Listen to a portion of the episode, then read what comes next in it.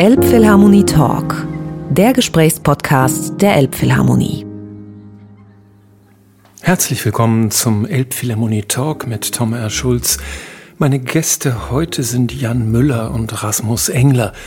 Jan Müller ist der Bassist von Tokotronic und Rasmus Engler spielt Schlagzeug und Gitarre, unter anderem bei der Band Herrenmagazin. Die beiden sind dicke Freunde seit Jahrzehnten und sie haben zusammen ein Buch geschrieben. Ihr erstes Buch, es heißt Vorglühen und ist jetzt dieser Tage erschienen bei Ulstein und es führt die Leserinnen und Leser weit zurück in das Hamburg der mittleren 90er Jahre, genauer in einen Abschnitt zwischen Frühjahr und Sommer des Jahres 1994. Ein Buch, das eigentlich von der ersten Seite an, naja, vielleicht nicht von der ersten, aber von der zwölften Seite an nach Verfilmung schreit. Es kommt eine ganze Menge Leute darin vor, die einem wirklich rasch ans Herz wachsen und es gibt jede Menge Lokalkolorit aus dem guten alten St. Pauli. Ich habe mich mit den beiden unterhalten ein paar Tage, bevor sie in der Elbphilharmonie im kleinen Saal beim Festival Harbourfront Sounds dieses Buch vorstellen werden. Am 10.9. wird das sein um 20.30 Uhr zusammen mit Robert Stadelober und der Band Zwutscher. Ein paar Tickets gibt's noch dafür. Bis dahin viel Freude mit diesem Talk. Elbphilharmonie Talk heute in einer Dreierkonstellation über Zoom. Und zwar mit Jan Müller und mit Rasmus Engler. Die beiden sind in ein paar Tagen in der Elbphilharmonie und präsentieren ihren Roman Vorglühen. Und wir werden deshalb heute wahrscheinlich fast mehr über, über das Schreiben und über das Buch reden als über Musik. Aber mal sehen, was passiert. Jedenfalls finde ich es super, dass ihr da seid. Jan hat sich aus Berlin zugeschaltet und Rasmus, soweit ich weiß, aus Hamburg. Stimmt das? Was mich betrifft, stimmt es nicht. Ich bin nämlich gerade im schönen Düsseldorf, in der Modestadt Düsseldorf. Du bist in der Modestadt Düsseldorf. Und ich Rasmus? bin zu Hause in Hamburg, ja. Das ist vollkommen richtig, ja. Das ist sehr schön. Die erste Frage, die man natürlich. Ich, ja? Nee, ich, wollte, nee, ich bin hier, äh, habe hier ein Konzert mit meiner Band, deshalb bin ich hier. Oh, nicht, nice. nicht aus modischen Gründen. Das Konzert kommt heute Abend oder war gestern? Nee, ist heute im, im Zack. Ich bin hier auch gerade im Zack. Ah. Ja. Schöner, äh, alteingesessener Club. Zackiger, ein bisschen halliger Sound in der Garderobe oder wo auch immer du dich da gerade aufhältst. Ja, leider ja, aber genau. Doesn't matter. Die erste Frage ist natürlich, wie machen zwei Freunde das, die nun sicherlich schon über viele, viele Jahre Musik machen und Songs geschrieben haben zusammen und wahrscheinlich auch das ein oder andere Textliche schon zusammen gemacht haben. Wie schreibt man bitte schön zu zweit einen Roman? Ja, genau wie du gesagt hast, wir kennen uns ja schon sehr lange und haben, wenn wir gemeinsam musiziert haben, eigentlich immer auch an einzelnen Liedern gemeinsam gearbeitet. Und es ist eigentlich sehr selten vorgekommen, dass einer zu Hause rumsaß und ein Lied geschrieben hat und das mit in den Proberaum genommen hat, weil die Projekte, die wir gemacht haben, musikalisch, waren ja auch nie so klassische Bands, die sich dann regelmäßig zum Proben getroffen haben und dann irgendwelche Lieder ausgearbeitet haben. Das ging immer gemeinsam, oft sehr spontan und oftmals auch zum Leidwesen anderer, die im Raum waren, muss man, glaube ich, sagen. Ja, ist richtig. Und ja, wie schreibt man gemeinsam einen Roman? Auf derselben Ebene, würde ich sagen. Wir haben gemeinsam in einem Raum gesessen und uns viele Sachen ausgedacht, wie zum Beispiel in diesem Falle halt das Figurenarsenal und eine Zeit, in der das spielt, einen groben Handlungsrahmen überlegt. Und dann haben wir es natürlich nicht sofort fertiggestellt, wie wir das sonst mit der Musik machen, sondern haben dann, nachdem wir einen Plot hatten, wie man ja so sagt, und ja, tatsächlich auch einen regelrechten Kalender, in dem die Handlung stattfand im Jahre 1994, haben mhm. wir dann die Kapitel verteilt. Also wirklich ganz diszipliniert und die dann im Ping-Pong-Verfahren fertiggestellt. Wow. Jan, weißt du noch den aller, allerersten Moment, wo ihr gesagt habt, nicht nur so, man müsste mal einen Roman schreiben, sondern wir machen das, wir schreiben zusammen ein Buch? Ja, das weiß ich noch. Wir haben uns wirklich ganz gezielt getroffen, weil es ergab sich aus einem Instagram-Post, lustigerweise, von mir, wo ich so ein bisschen in die Vergangenheit gegangen bin, ins Jahr 98, an den Abend, als Rasmus und ich uns kennenlernten. Und daraus ergab sich für uns beide so, ah, da gibt es ja viel, an das man sich zurückerinnern kann. Und dann war ich in Hamburg und dann kamen wir drauf. Ich glaube, wir haben uns wirklich auch getroffen, weil ich meinte, wir können doch mal was anderes zusammen machen als Musik und diese kleinen Projekte, die wir zusammen hatten. Auch weil ich glaube, dass für uns beide das sehr schön ist, unsere Freundschaft ist eh davon mitdefiniert, auch dass wir immer zusammen so eine Aktivität entfalten müssen, irgendwas Produktives zu machen, sei es auch noch so unsinnig. Und ja, ich glaube, es war einfach der Moment, mal wirklich was Ernsthaftes, nicht Musikalisches zu machen. Und dann, wie das Leben so spielt, dann kam wirklich durch Zufall ein Agent auf uns zu, Daniel Wiechmann von der Agentur Petra Eggers. Und das kam äh, wie gerufen, weil der fragte mich, möchtest du nicht was, mal was schreiben? Und dann, ja, durchaus, weil ich gerade mir eine Woche vorher hatten Rasmus und ich das Treffen. Und so kamen wir dann zusammen und er hat uns wirklich auch sehr geholfen, uns zu orientieren, weil uns war damals bei dem ersten Treffen noch nicht so ganz klar, dass es überhaupt eine Romanform werden sollte. Und nach dem ersten Treffen mit ihm war uns das aber dann wirklich gleich sehr klar. Und dann haben wir das tatsächlich so, es hat glaube ich jetzt zwei Jahre alles in allen gedauert, äh, durchgezogen. Und das war ganz toll. Ist natürlich Neuland für uns, aber aber es ist ja auch schön, auch in einem etwas höheren Alter noch was Neues mal zu machen. Absolut. Äh, kleines Leserfeedback von mir. Man merkt natürlich nicht notwendigerweise den Ping und den Pong dass das jetzt sozusagen immer zwei unterschiedliche Tonalitäten wären oder wo man sagt, glasklar, das sind zwei verschiedene Typen, die das Buch geschrieben haben. Ist das schon ein Ergebnis eurer gemeinsamen editorischen Arbeit oder ist da ein Lektor gnadenvoll mit einem großen warmen Bügeleisen drüber gegangen und hat gesagt, Jungs, das müssen wir ein bisschen in einen kontinuierlicheren Flow bringen? Oder schreibt ihr eventuell sogar so ähnlich, dass man es kaum auseinanderhalten kann? Äh, ich dachte, glaube, auf sprachlicher Ebene sind wir uns schon sehr ähnlich was auch so gewisse Eigenheiten betrifft. Und ansonsten, ja, also das Bügeleisen ist schon vor dem Lektor so ein bisschen zum Einsatz gekommen und wir haben da so durchaus drin rumgefuhrwerkt, was der andere gemacht hat. Ja, und ich glaube, mit fortschreitender Zeit und mit fortschreitender Seitenzahl ist, glaube ich, auch jedem klar geworden, wie der Tonfall sein sollte. Und wahrscheinlich hat man sich dann auch so ein bisschen aufeinander zubewegt, nehme ich mal an. Und ähm, wenn ich mir jetzt so die allerersten Gehversuche durchlese, dann sind die nicht nur ziemlich scheiße, sondern auch wirklich noch sehr unterschiedlich. Und ähm, das mhm. ist so mit der Zeit einfach passiert.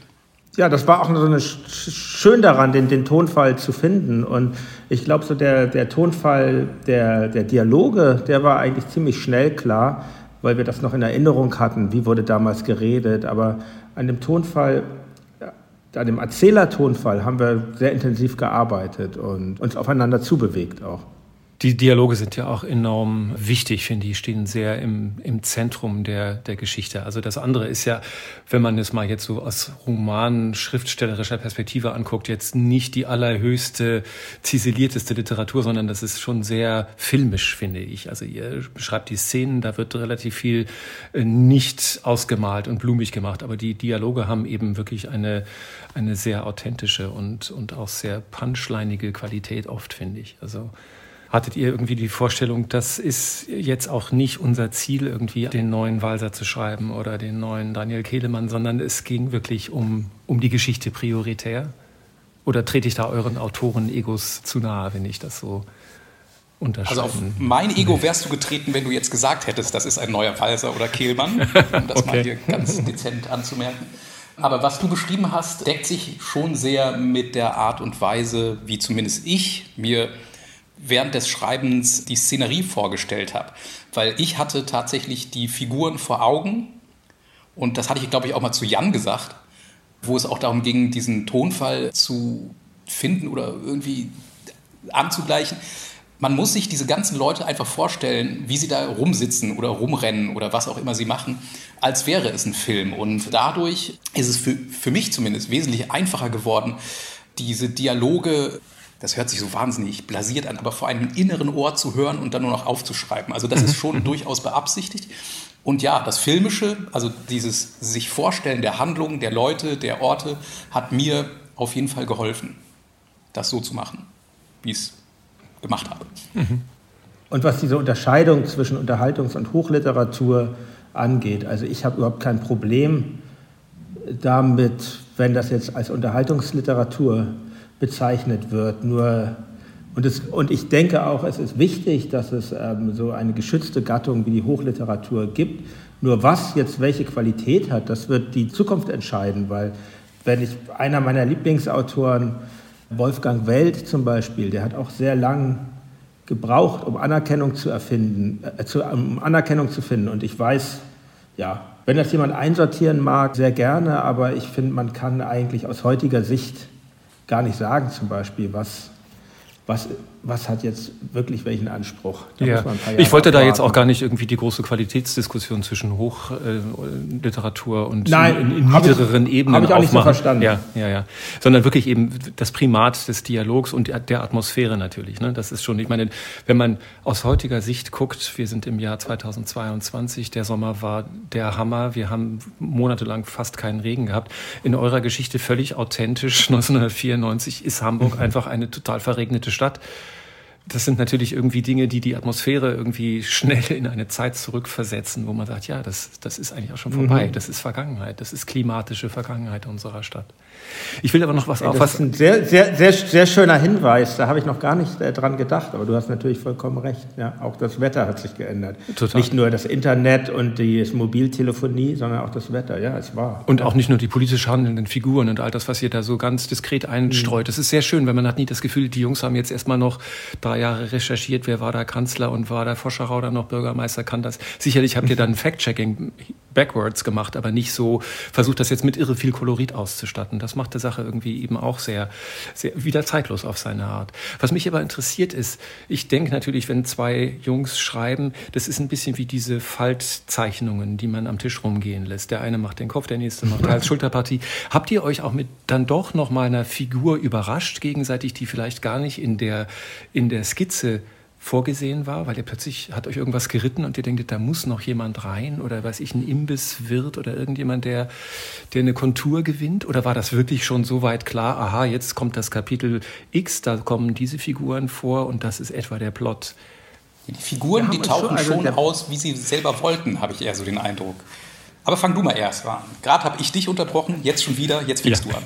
Entschuldigung, das ist äh, genau. Wir, wir, also der Plot stand schon fest, aber beim, bei diesem Schreiben im Ping-Pong-Verfahren entsteht natürlich ein gewisser Ehrgeiz auch, den anderen zu überraschen und ja, wirklich im, im wahrsten Sinne des Wortes etwas abzuliefern und blödes Wort, aber egal. Und dann ist es, finde ich, auch so beim Schreiben verselbstständigt sich der Geist ja auch so ein wenig. Man, man kommt auf etwas wenn man jetzt alles nur niederschreiben würde oder ausformulieren, was man in Skizzen zusammen aufgeschrieben hätte, dann wäre das, glaube ich, wirklich kein künstlerischer Prozess. Und das ist so beherrschbar ist das nicht, was da aus einem rausfließt. Und, und auch die Figuren haben sich sehr schnell verselbstständigt. Und wenn dann die Figur beschließt, irgendwo hinzugehen, zu Figur A beschließt zu Figur B, die wir uns noch nicht vorher überlegt haben zu gehen, dann dann entsteht sowas. Also diese Überraschungsmomente gab es schon viel, aber vor allen Dingen auch in der Handlung, was da passiert ist. Ich erinnere mich an viele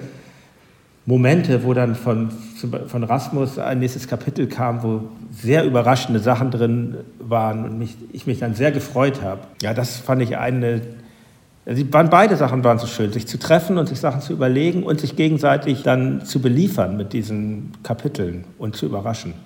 Ja, dem habe ich eigentlich gar nichts hinzuzufügen. Dem hast du nichts hinzuzufügen. Nee, nee, das, das war ungefähr das, was ich sagen wollte. Und ja, also der einzige, den du hast jetzt seltsamerweise den einzigen genannt, an den ich auch gedacht habe, nämlich diesen Imbiss-Heini, diese Bohnenstange, den Fritz der ist irgendwie so dazugekommen. Aber sonst hatten wir eigentlich einen ziemlich guten Plan, was die Figuren betraf. Also die ja. standen alle auf so einem Zettel. Ich kann das mal zeigen. Ich arbeite sowieso. Achso, das ist mir nicht. Ich arbeite eh viel mit Zetteln, aber ähm, ja, doch. Also wir hatten auch, glaube ich, am, ganz am Anfang so ein riesiges, ähm, so, so eine regelrechte Flagge, so, eine, so ein riesen Papier Ding, wo das wurde dann aber auch verworfen. Also so, wo, wo irgendwelche. Was man sich dann an die Wand hängt und wo. Ja, äh, richtig, genau. Aber das war uns dann zu professionell. Das, äh, ja. Wir haben dann wieder mit kleinteiligen Zetteln gearbeitet. Ja. Mhm. Und das waren viele. Und die konnte man, das war auch ganz gut, das konnte man dann teilweise einfach nur so wegstreichen. Und dann so gucken, ah ja, da, da, da der, der könnte doch mal aufkreuzen. Und, ja. Sehr schön. Die Geschichte groß zu erzählen hat wenig Sinn. Es ist aber einfach nur, um, das, äh, um die, die Rough-Situation zu schildern. Es geht eigentlich um ein Quartett, das sich findet in Hamburg, relativ spontan und relativ schnell von vier jungen Typen, die jetzt anfangen, oder zum Teil machen sie alle schon Musik. Und der zentrale, die zentrale Figur, die reinkommt in dieses Hamburg, ist Albert Bremer aus dem Bergischen Land, der gleich an seinem ersten Abend in Hamburg eigentlich alles kennenlernt, was irgendwie seine folgenden Monate Monate zumindest bestimmen wird.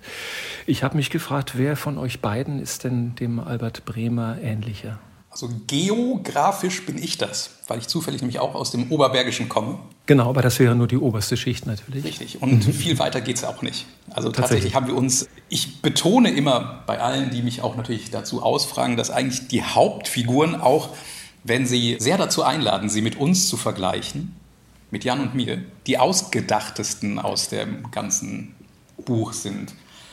Aber es war halt natürlich verhältnismäßig einfach, jemanden da aufzuwachsen lassen, wo ich auf, auch aufgewachsen bin, weil wenn der jetzt aus Berchtesgaden gekommen wäre, dann hätte man wirklich recherchieren müssen. Mhm. Und so konnte man halt dann einfach so äh, gewisse Umstände einfach transportieren.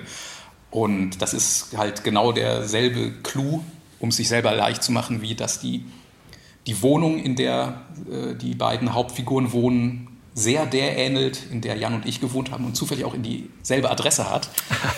Sehr und, ja, ist genauso wie und die übrigen Bewohner des Hauses würden wir dort auch zum Teil noch antreffen oder soweit äh, geht es wahrscheinlich doch nicht? Nicht mehr. Ein paar gab es wirklich. Frau Basak gab es nicht wirklich. Wie schade, tolle ähm, Figur. Ja, finde ich auch sehr schade. Aber wenn wir jetzt diese WG in, sagen wir mal, in Hamburg-Großhansdorf hätten angesiedelt, dann hätten wir da auch noch mal so rumrecherchieren müssen, wie war es 1994 in Großhansdorf. Und das sind einfach alles nur Dinge, um sich selbst möglichst leicht zu machen. Da braucht man dann ja schon ein bisschen das Pauli-Lokalkolorit, sonst Alle, ja, funktioniert die Geschichte also, da, da nicht. Da kennt man natürlich den, jede, die Laufwege. jede Straße. Ja, man kennt sie auch aus den letzten 20 bis 25 Jahren. Also ich nur mhm. 20, Jan 25. Das ist einfach ja, ist besser als einen Soldatenroman zu schreiben, der 1922 spielt oder so. Ja, und, ja, und ich glaube, nichts gegen Großhansdorf, aber vielleicht ist St. Pauli dann doch interessanter als Großhansdorf noch. Und was, was mir noch einfällt, wir haben uns auch regelrecht, was, was Albert betrifft, uns, wenn dann Kapitel von dem anderen kamen und wir, und wir gemerkt hatten, ah, da hat, weil man macht das, glaube ich, unbewusst, dass man viel von sich selber reinbringt. Da haben wir schon uns, da haben wir dann gesagt, ja, aber das ähnelt jetzt vielleicht doch ein bisschen sehr dir und sollte dein Charakter nicht eher so in eine andere Richtung geben. Also dieses Ausdenken der Hauptfiguren war schon wichtig, weil das rein autobiografische Runtererzählen, das wäre uns, glaube ich, ein bisschen zu fantasielos gewesen. Mhm. Ihr habt ja sicherlich einfach auch eine wirklich große Auswahl an Charakteren und Leuten plus Fantasie gehabt, die, aus denen sich eine solche Figur wie der Albert Bremer, der ja ein, ein schüchterner, offenbar sehr begabter Typ ist, der im Grunde in diesen wenigen Monaten seine, seine künstlerische Berufung, wenn man es mal etwas hochtrabend ausdrucken möchte, entdeckt und eben auch mit Hilfe dieser Kumpels, die plötzlich einfach ganz stark an ihn glauben und ihn ihm ein Selbstvertrauen einflößen, das er vorher offenkundig noch nicht hatte. Da gab es offenbar auch in eurer Umgebung doch eine ganze Reihe von, nehme ich mal an, partiellen Vorbildern, oder nicht? Ja, auf jeden Fall. Aber wie gesagt, eher in den, eher in den Nebenfiguren als in der Hauptfigur. Und was Albert betrifft, dass er eigentlich in so eine Krise kommen muss, um seine, ich finde das Wort Berufung ganz schön, ist ein großes Wort, aber irgendwie finde ich es ganz schön, das so zu nennen, um seine Berufung zu finden. Das ist ja so ein ganz klassisches Heldenreisemotiv. Also das ist, glaube ich, schon auch wichtig. Wir wollten jetzt genau. irgendwie die Literatur nicht neu erfinden mit Vorglühen, sondern das ist schon. Aber ein Gramm Parsifal steckt schon in ihm, in diesem reinen Tor, der so ganz unbedarft, aber natürlich schon mit einer gewissen musikalischen Liebe in diese Stadt kommt und zu seiner großen Überraschung irgendwie aufsteigt eigentlich als, als einer, der, der Songs schreiben kann. Ja, allemal. Also er macht sich natürlich, also natürlich macht er sich was vor, dass er nach Hamburg geht und Germanistik studiert und dann vielleicht später auf Lehramt wechselt oder was auch immer für ein Quatsch man den Eltern da noch vorgegaukelt hat. Das ist natürlich Unsinn und ähm, die Qual, die er im, im Hörsaal empfindet, die kennt wahrscheinlich auch jeder und jede er ist ja durchaus jemand, der viel nachdenkt, aber dessen Nachdenken ja auch oft so, so, so, so versickert und der vor allem schon viel mit Selbstzweifeln zu kämpfen hat, aber selbst die erreichen ihn nicht so wirklich und er muss auf alles so gestoßen werden und Gitarre in die Hand nehmen in einer krisenhaften Situation und anfangen, Lieder zu schreiben. Das sind ja alles so Dinge, die sich so für ihn so eher zufällig ergeben. Und ja, er braucht immer diesen, diesen Impuls von außen, um ja. sich selbst näher zu kommen, um das war jetzt auch mal so pathetisch zu sagen. Und dann ergreift es ihn aber ja dann doch. Ne? Dann fängt er ja, schon genau. an irgendwie. Wenn er mal angestoßen ist, dann ähm, ist er in der Lage zu rennen. Das stimmt. Ja, Der Titel Vorglühen ist ein, finde ich, sehr cleverer Titel, den ihr da gewählt habt, weil er eigentlich auf drei Ebenen funktioniert und alle drei Ebenen kommen auch vor. Ich glaube, das Verb wird dreimal genannt und das äh, eben am Anfang geht es ums natürlich klassische Vorglühen, ehe man dann auf den, auf den Kiez geht und Party macht und trinkt und schon mal ein das ein oder andere Bier braucht. Dann geht es um den Diesel, der als damals noch vorzuglühendes Fahrzeug irgendwie nur funktioniert hat. Und dann kommt dieses schöne Verstärkervorglühen, was man brauchte bei den Röhrenverstärkern. Irgendwie toll, hat mir super gefallen. Ich habe wirklich eine Weile gebraucht zu sagen, ich dachte erst, es funktioniert nur auf der ersten Ebene, weil das, das erste Kapitel ist auch das reine totale Absaufkapitel, wo man denkt, oh je, das geht jetzt so weiter. Aber nein, es geht natürlich überhaupt nicht so weiter. Und war das früh klar, dass das irgendwie ein Titel sein könnte oder wie kam der? Ich glaube, wir hatten zuerst tatsächlich die drei Bedeutungen im Buch, bevor dann jemand anders natürlich vorschlagen musste, wenn ich mich recht mhm. entsinne. Das ist doch ein guter Titel. Oder haben wir die später eingebaut, Jan, dass die anderen beiden Vorglühhände, ich weiß es gerade gar nicht mehr. Äh, ja, ich glaube, der Verstärker, der wurde dann noch eingebaut okay. von uns. Ja. Also auch ja. wir müssen von außen drauf gestoßen werden, was dann passiert. ja. Ihr schreibt so schön, das habt ihr jetzt halb jetzt schon beantwortet, Vorglühen, also das habt nicht ihr geschrieben, sondern das steht im Begleitzettel des Verlags, ein, eine Art Consumer Warning. Vorglühen ist ein Lebensgefühl und kein Schlüsselroman, kein Inversalien. Das bezieht sich ja sicherlich nicht nur auf euch, sondern auch auf andere lebende Figuren, die man, die man kennengelernt hat, mit denen man Zeit verbracht hat. Trotzdem gibt es, was hat mich ein bisschen irritiert, es gibt so ein paar spielerische Verfremdungen von Dinge, die natürlich mit Schlüsselroman zu tun haben könnte. Es gibt da einen Club, der heißt Silberner Mops. Die Hamburger ahnen, dass es sich da um eine recht unmittelbare Übersetzung handeln könnte. Es gibt die Grille in Ottensen. Woran lag das? War das einfach nur Jux und Tollerei, dass ihr die umbenannt habt oder durftet ihr die nicht verwenden im Original oder wäre euch das zu platt gewesen? Weil anders, vieles andere ist ja eins zu eins.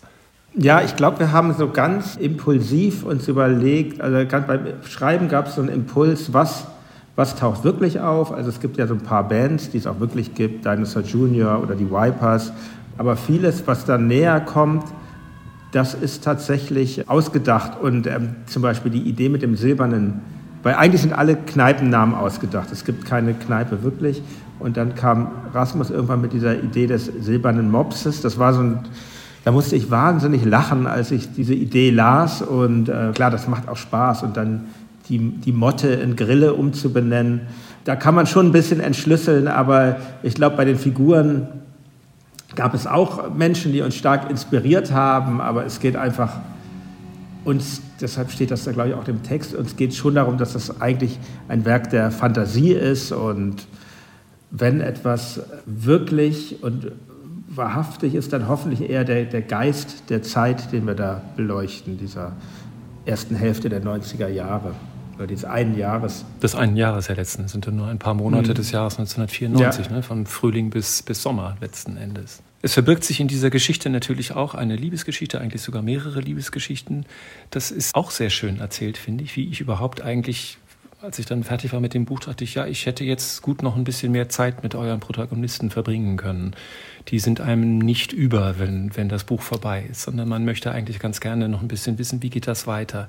Wie es weitergegangen sein könnte, da habt ihr einen etwas überraschenden Kniff verwendet. Ihr habt im Buch einen kleinen Prolog vorausgestellt, der im Jahr 2000 angesiedelt ist. Da macht der Albert irgendwie, arbeitet im Willkommenhöft in Wedel, was er da tut, außer dass er eben die Schiffe begrüßt, was er eigentlich ziemlich albern findet, gibt es keine weiteren Referenzen über A, die sechs Jahre dazwischen, B, wo steht er jetzt, gibt es die Band noch, ähm, ist das einfach nur ein Job? Was hat euch dazu bewogen, diese zweite Zeitebene, die aber ganz folgenlos bleibt, eigentlich da einzuführen? Sie bleibt folgenlos im Roman, ja. Aber natürlich, man soll ja nicht zu viel über Dinge reden, die noch äh, weit weg liegen könnten. Aber es ist natürlich, geht es darum, genau die Reaktion hervorzurufen, die du jetzt gezeigt hast.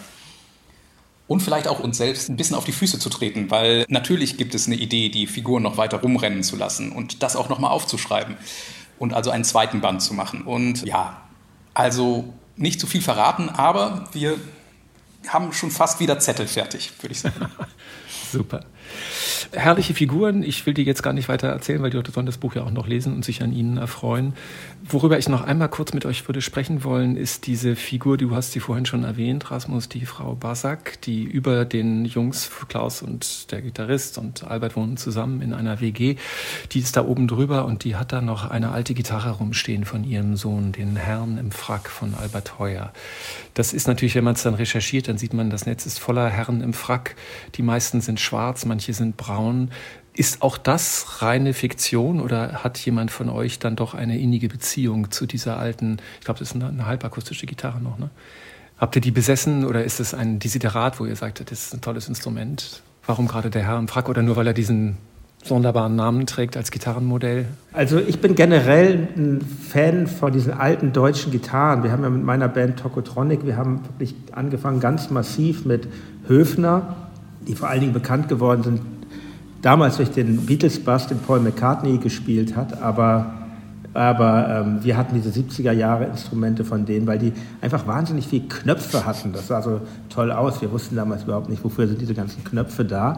Aber sie hatten die halt. Und jetzt haben wir tatsächlich da einfach recherchiert, was, was gab es denn. Also keiner, um das zu verraten, keiner von uns besitzt einen Herren im Frack, leider nicht. Und, weder in Schwarz noch in ja, Braun noch in. Ja, weder noch. Wir dachten uns, was hätte denn der Kersten, der Sohn von der Frau Balzac, für eine Gitarre gespielt in der Beat-Zeit damals und äh, will jetzt auch nicht zu viel verraten, aber, aber das erschien uns einfach logisch und es ist, macht natürlich auch Spaß, schöne Dinge auftauchen zu lassen. Da gibt es ein paar, auch das Gügelot-Bett, was da plötzlich auftaucht. Es ist so, ich glaube, wir haben beide schon so eine Liebe zu schönen, schönen Dingen. Und da da so viel Müll und Dreck im Roman ist und so viel Siff, es ganz schön, wenn es da auch einen Gegenpart gibt. Sehr, sehr richtig, sehr gut gesehen. Müll und Siff und Dreck sehen wir auch auf dem Cover des Romans. Irgendwie so eine klassische Probenraumsituation, wo alles irgendwie kreuz und quer und durcheinander liegt. Aber eine Sache, die mich ein bisschen überrascht bei der Liebe zur Musik, ist, dass die LPs, die da unten auf dem Boden liegen, so dermaßen schlecht behandelt werden. Man hat das Gefühl, das ist doch eigentlich eine der wenigen Dinge, die bei allen irgendwie in einer gewissen Ordnung und, und Fürsorge behandelt werden. Äh, musstet ihr da ein bisschen schlucken, als ihr das Cover gesehen habt? Oder sagtet ihr, nee, super, äh, zweite Ebene oder so? Sehr gute Frage, wirklich sehr gute Frage. Aber das kann man ganz gut beantworten. Vorher lag da eine Single rum, also auf dem Originalbild, die es verdient hat, da zu liegen.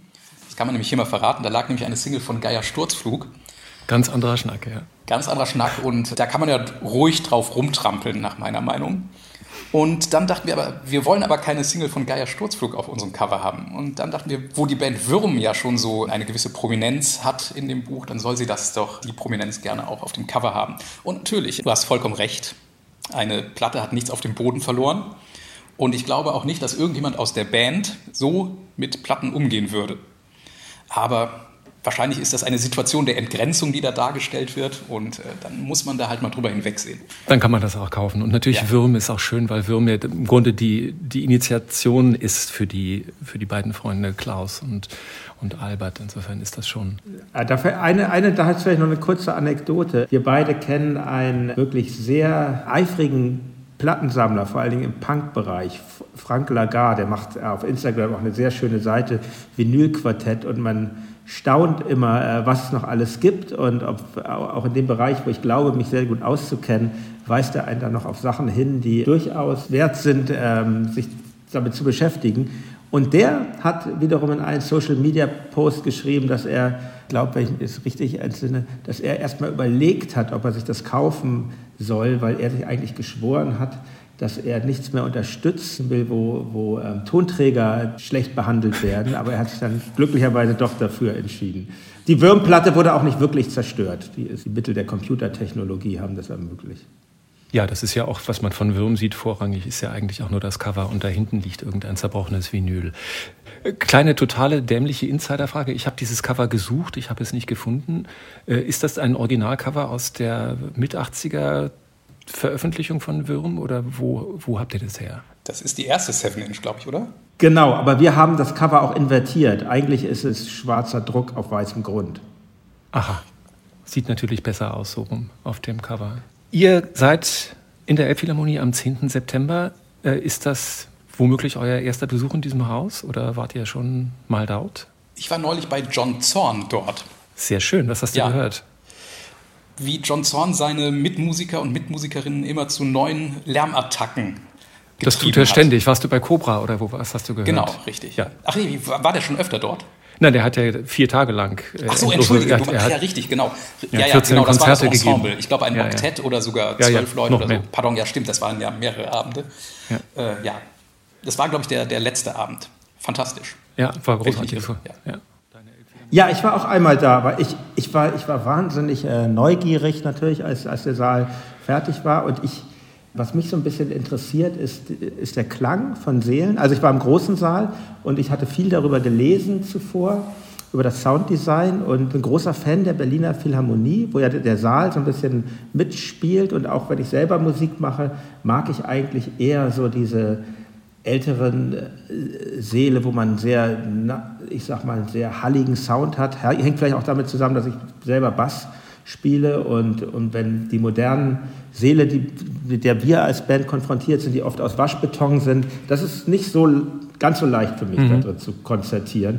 Und also eigentlich ging ich mit gewissen Vorurteilen dahin und dachte, nee, das ist doch nichts, dieser klare Sound.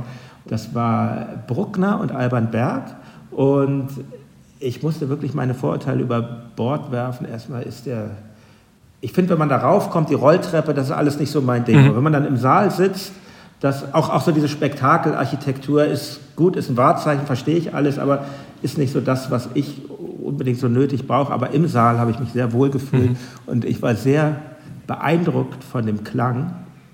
Und ich muss auch noch mal sagen, als jetzt Berliner, von dem Hamburger Publikum, wie konzentriert und ruhig das war, weil das erlebt man ja leider auch nicht immer. Muss bei uns dann nicht so sein, wir sind ja auch im kleinen Saal und ähm, bei der Lesung bitte, aber bei Switcher dann kann ruhig es lauter werden. Ja, du weist schon darauf hin, weil das ja jetzt noch das Letzte gewesen, das ich gerne von euch gehört hätte, was wir ungefähr erwarten dürfen. Ihr beide seid da. Robert Stadlober ist da gemeinsamer Freund, der euch ein bisschen befragen wird auf der Bühne. Und dann kommt die Band Switcher, die ich gar nicht kenne, und ein Sextett. Und ist das äh, einfach eine, eine Combo eures Vertrauens, wie ich annehmen darf? Ja, ich, ich liebe die sehr. Und wir haben natürlich so ein bisschen gedacht, wer, was würde denn dazu passen? Und es gab auch Überlegungen, nimmt mal irgendeine Musik aus der Zeit. Das erwies sich dann aber irgendwie als so ein bisschen käsig. Und, und ich finde, wenn eine Band, und es sollte ja schon eine Hamburger Band sein, dachten wir uns, wenn eine Band dieses Gefühl, was in Vorglühen beschrieben wird, so ein bisschen in der heutigen Zeit noch auszudrücken in der Lage sind, dann äh, sind das auf jeden Fall Switcher. Die haben so ein paar Songs, die da sehr nah rankommen, über, zumindest was das Nachtleben betrifft im Roman. Und zu Robert noch, Robert hat auch in der WG in der Talstraße gewohnt. Er war mein Nachmieter. Ah, okay. Rasmus und er haben noch zusammen dort gelebt. Deshalb lag es natürlich auch auf der Hand, dass, dass er uns befragt. Ein Zeitzeuge sozusagen. Ja. Sehr schön. Das hat mir große Freude gemacht, mit euch zu sprechen. Ich freue mich auf eure Show, auf euren Auftritt am 10. September und danke euch ganz, ganz herzlich für eure Zeit. Tschüss Rasmus, tschüss Jan. Tschüss, vielen Dank auch. Ja, vielen Dank auch. Wieder, wiederschauen. Elbphilharmonie Talk, der Gesprächspodcast der Elbphilharmonie.